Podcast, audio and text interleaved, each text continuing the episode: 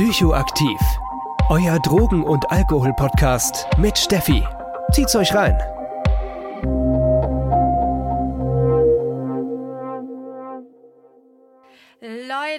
Willkommen zum zweiten Substanzsonntag. Heute geht es wirklich um eine Substanz. Richtig geil, dass ihr wieder mit dabei seid. Und wir starten heute rein mit dem Thema Benzodiazepine. Ist jetzt vielleicht ein bisschen seltsam, dass ich genau mit Benzos anfange. Das liegt aber ganz einfach daran, dass ich gerade ähm, für die Arbeit recht viel über Benzos mich eingelesen habe und mich reingefuchst habe. Das war ein Wunsch von einer meiner Klientinnen. Und dann dachte ich mir halt, um ein bisschen Effizienz in die ganze Sache reinzubringen, weil ich ja schon recht viel zu tun habe mit Arbeit und Studium, mache ich halt auch gleich die erste Substanzsonntagsfolge über Benzos, wenn ich mich da eh gerade reingefuchst habe. Tja, und so kommt ihr jetzt eben zu der Benzo-Folge. Bevor wir gleich ins Thema reinstarten, ist es mir erstmal wichtig zu sagen, dass die Substanzsonntagsfolgen dafür da sind, informierte Entscheidungen für sich selbst zu treffen und nach dem Credo recherchiere ich mit bestem Wissen und Gewissen zu verschiedenen Substanzen. Die Substanzsonntagsfolgen sollen weder eine Anleitung zum Konsum darstellen oder Menschen zum Konsum motivieren.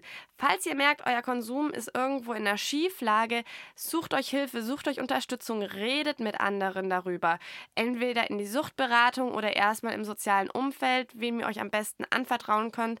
Aber bleibt bitte nicht mit euren Sorgen alleine. Das ist mir erstmal wichtig zu sagen. Alright, starten wir ins Thema rein. Benzodiazepine oder kurz Benzos und ich werde bei dem Wort Benzos bleiben, sonst stolper ich die ganze Zeit über das Wort Benzodiazepine. Also Benzos werden im medizinischen Bereich für die Akutbehandlung für Angststörungen, Panikstörungen und Epilepsie verwendet und haben eben sowohl physische als auch psychische hemmende Wirkungen.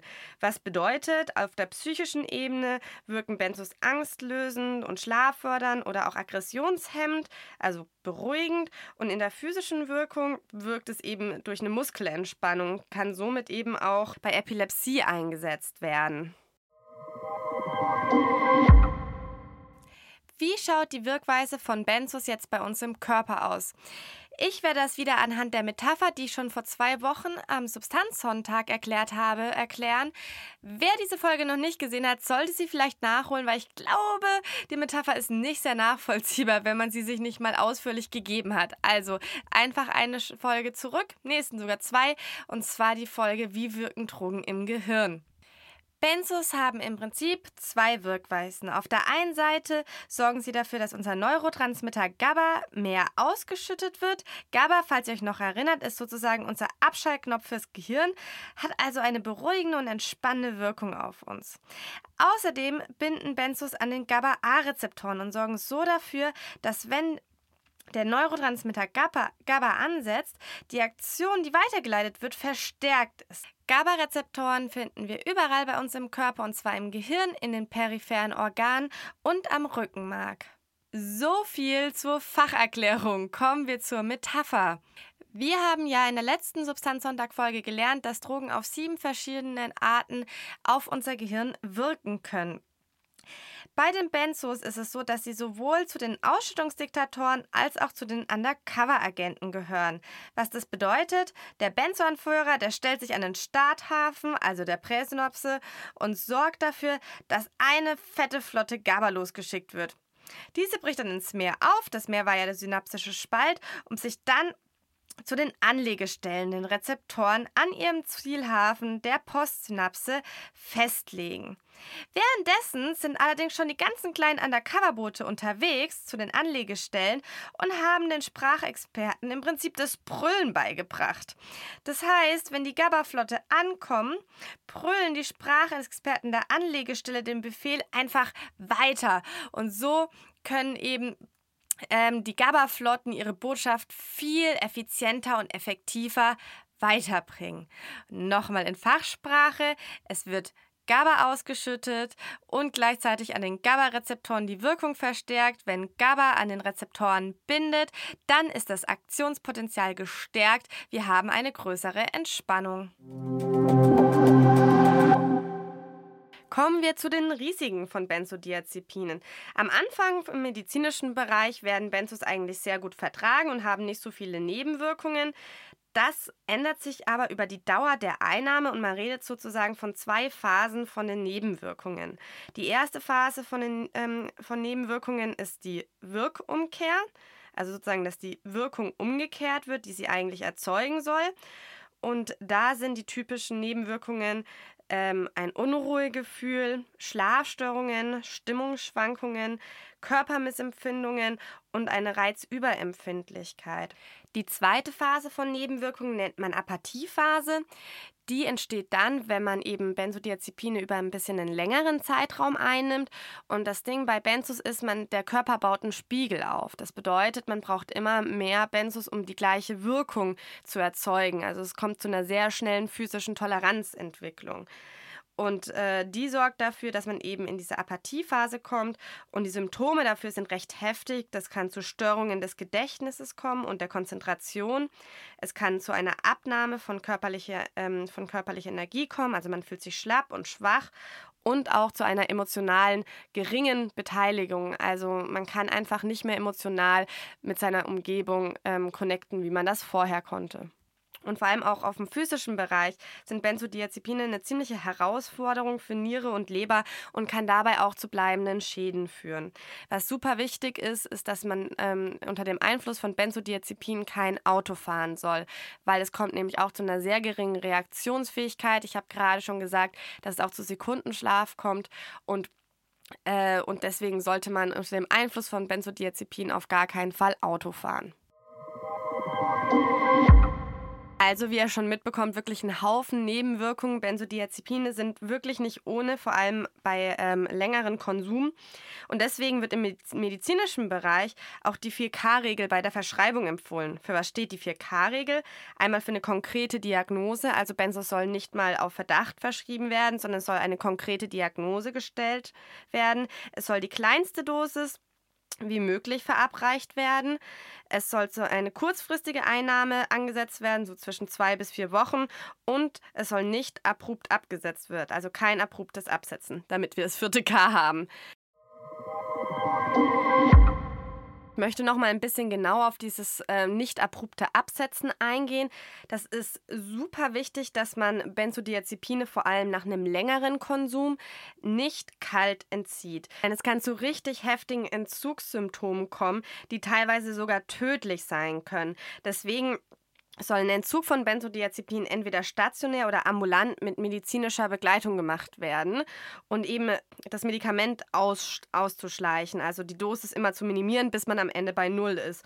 Und im stationären Bereich setzt man da bei einer Entgiftung so zwischen drei bis fünf Wochen an und im ambulanten Bereich sogar zwei bis vier Monate. Also hier auch nochmal der Hinweis, falls ihr über eine längere Zeit Benzodiazepine konsumiert habt und aussteigen wollt, kontaktiert euren Arzt, um das auszuschleichen und entzieht es nicht kalt. Nach dem Absetzen von Benzos kann es zu einem Rebound-Symptom kommen. Was ist ein Rebound-Symptom? Das bedeutet, dass man sich nach dem Absetzen von Benzos erstmal schlechter fühlt, wie die Ausgangssituation überhaupt war. Das heißt, so wenn ich mich kacke gefühlt habe, als ich Benzos verschrieben bekommen habe, geht es mir noch viel schlechter, wenn ich es abgesetzt habe. Das hört sich jetzt erstmal ein bisschen paradox an, weil man sich ja dann fragt, okay, warum sollte man denn überhaupt jemanden Benzos verschreiben? Was bringt so eine kurzfristige Lösung für die, für die Gefühle, für die Emotionen, wenn man danach eigentlich eh nur schlechter drauf ist? Das liegt daran, dass sobald das Rebound-Syndrom Rebound-Syndrom überwunden ist, dass man dann wieder ein bisschen aufsteigt und dann eben von seinen Angstgefühlen, von seinen Anxiety-Gefühlen, dass es einem besser geht wie in der ähm, Anfangssituation und im besten Fall, wenn das Medikament richtig krass gewirkt hat, man sogar wieder im normalen Bereich ist von Anxiety. Also im Prinzip, Benzos machen erstmal, dass es einem deutlich besser geht, nach Absätzen deutlich schlechter und nach der Überwindung des Rebound-Syndroms sollte man sich dann wieder ein bisschen auf einem höheren Level, auf einem angenehmeren Level von, ähm, von den Gefühlen einpendeln. Machen wir nun weiter mit dem Thema Mischkonsum. Viele Drogen, die bei den GABA-Rezeptoren ansetzen, haben ein erhöhtes Risiko für eine Überdosierung. Das liegt daran, dass diese hemmende Wirkung auch Vitalfunktionen wie zum Beispiel das Atmen außer Kraft setzen kann und man dadurch eben äh, dadurch eben in den Koma fallen kann und im schlimmsten Fall auch sterben. Bei Benzos ist es allerdings ein bisschen anders, weil die Wirkweise von Benzos nicht das normale Level an GABA im Körper so einfach überschreiten kann. Das heißt, dass das Gehirn seine Funktion noch behält, die GABA-Ausschüttung weiter zu regulieren, obwohl sie unter dem Einfluss von Benzos stehen. Aber trotz allem mit einer sehr hohen Dosis kann man auch mit Benzodiazepin überdosieren.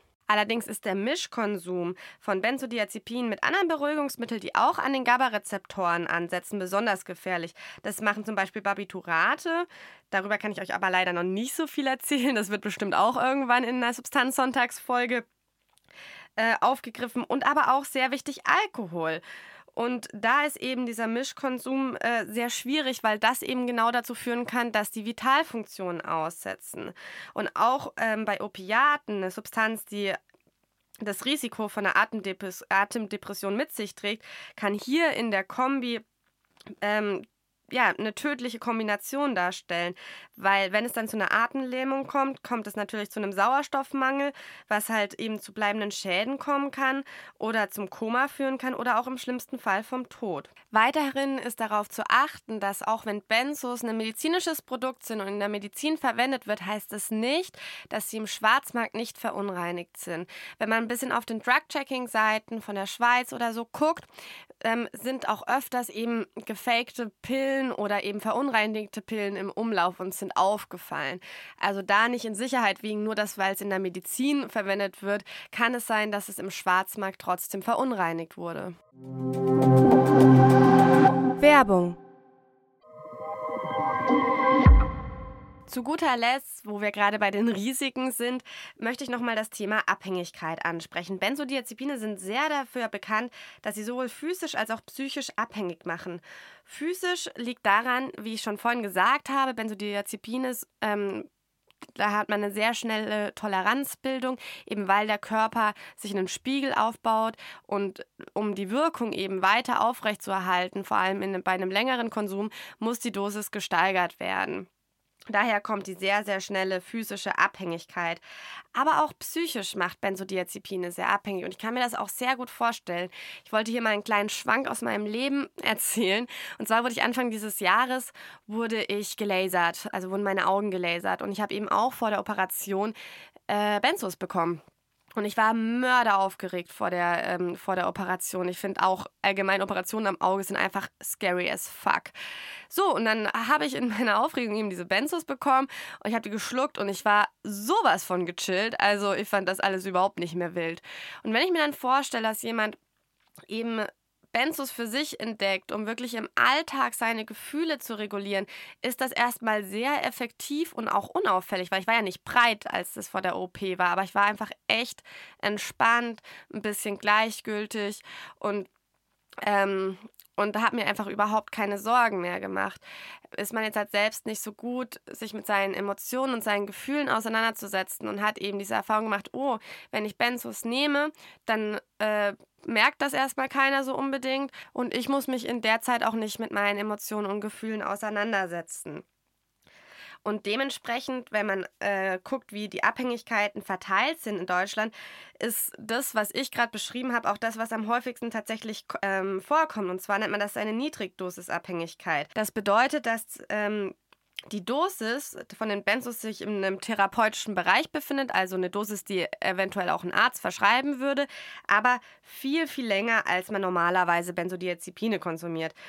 Und ähm, das ist auch, wenn es um Benzoabhängigkeit gibt, das, was am weitesten verbreitet ist in Deutschland. Eine andere Möglichkeit, was nicht ganz so häufig ist, ist die Hochdosisabhängigkeit. Und das sind eben Menschen, die extremst körperlich und psychisch von Benzos abhängig sind. Und die Kennzeichnung ist eben genau diese, dass sie immer die Dosis steigern und steigern, weil sie eben ähm, das Gefühl vom Anfang wieder haben möchten. Und da kommt es so zu einer allmählichen Persönlichkeitsveränderung. Bei beiden Abhängigkeiten zählt das, was ich vorhin gesagt habe es kann trotzdem zu schweren Entzugssymptomatiken kommen und der Ausstieg von dem Konsum sollte immer ärztlich begleitet werden. Zu guter Letzt möchte ich noch darauf hinweisen, dass Benzodiazepine nicht gleich Benzodiazepine sind. Es gibt innerhalb der Benzo-Wirkstoffgruppe eben verschiedene Wirkstoffe, die alle ein bisschen anders wirken. Die in Deutschland am meisten Missbrauch meisten missbrauchten Benzos ist zum Beispiel Alprazolam, auch bekannt unter dem Handelsnamen Xenex, oder Lorazepam, auch bekannt unter dem Handelsnamen Tavor. Bromazepam, auch bekannt unter dem Namen Lexotanil und Oxazepam, auch bekannt unter dem Namen Anumbran. Das sind alles mittellang wirksame Benzodiazepine, das heißt, sie wirken so von 6 bis 15, 20 Stunden, jeder ein bisschen anders. Und auch die orale Dosis, Tagesdosis unterscheidet sich. Während zum Beispiel im medizinischen Bereich Xenex eine orale Tagesdosis hat von 0,5 Milligramm, hat Oxazepam im medizinischen Bereich eine orale Tagesdosis von 10 bis 60 Milligramm. Schauen wir noch mal kurz ähm, zu den zwei Benzos und zwar Flunitrazepam, auch besser bekannt unter dem Namen Rohypnol, oder Diazepam, besser bekannt unter dem Handelsnamen Valium. Bei denen ist nämlich spannend, also ähm, Rohypnol ist äh, mittellang wirksam zwischen 18 und 36 Stunden und Diazepam ist äh, zwischen 20 und 100 Stunden wirksam, also ist ein langwirksames Benzo. Aber was bei denen besonders ist und was sehr wichtig ist, die wirken bis zu 200 Stunden im Körper nach. Und wie funktioniert das? Und zwar sind das bei äh, Flunitrazepam und Diazepam, wenn die verstoffwechselt werden im Körper, kommt ein aktives Abbauprodukt raus. Das heißt, dieses Abbauprodukt ist immer noch aktiv im Körper und das kann dann bis 200 Stunden wirken. Das ist total wichtig, wenn man auch ein bisschen diese Nebenwirkungen von einer schlechteren Reaktionsfähigkeit ähm, im Kopf hat und dass man deswegen auch kein Auto fahren kann, dass die bis zu 200 Stunden nachwirken kann, eben mit diesem aktiven Abbauprodukt. Ja, Leute, das war's von mir und meiner Übersicht zu Benzodiazepin. Ich hoffe, es hat euch gefallen. Falls ihr noch Fragen oder Anregungen oder Ideen für das Format habt, schreibt mir doch gerne. Ihr findet mich auf Instagram Instagram äh, unter psychoaktiv.podcast oder ihr könnt mir auch gerne eine E-Mail schreiben unter psychoaktiv.podcast.gmail.com. Wir hören uns wieder in zwei Wochen zum nächsten Substanzsonntag. Bis dahin wünsche ich eine wunderschöne Zeit. Bis dann, ich freue mich schon drauf. Ciao!